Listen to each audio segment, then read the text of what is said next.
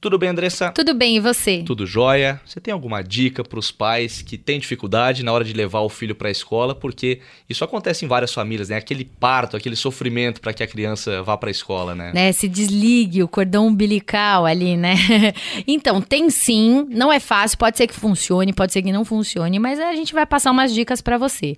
Se seu filho tá resistente em querer entrar na escola e te largar, dá uma missão para ele, pode ser legal. Todos os dias você pede para que ele te traga algo da escola, algum conhecimento, enfim, alguma coisa junto à professora.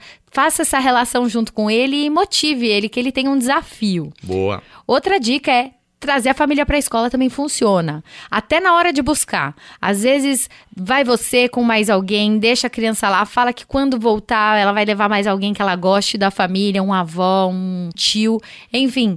E fazer atividade juntos em casa. Ele vai ter uma vontade de entregar aquele presente que ele fez para a professora, que às vezes é um desenho ou uma colagem, enfim. Excelente. Mais uma ótima dica da Andressa Simonini que volta amanhã em mais uma edição do Pulo do Gato.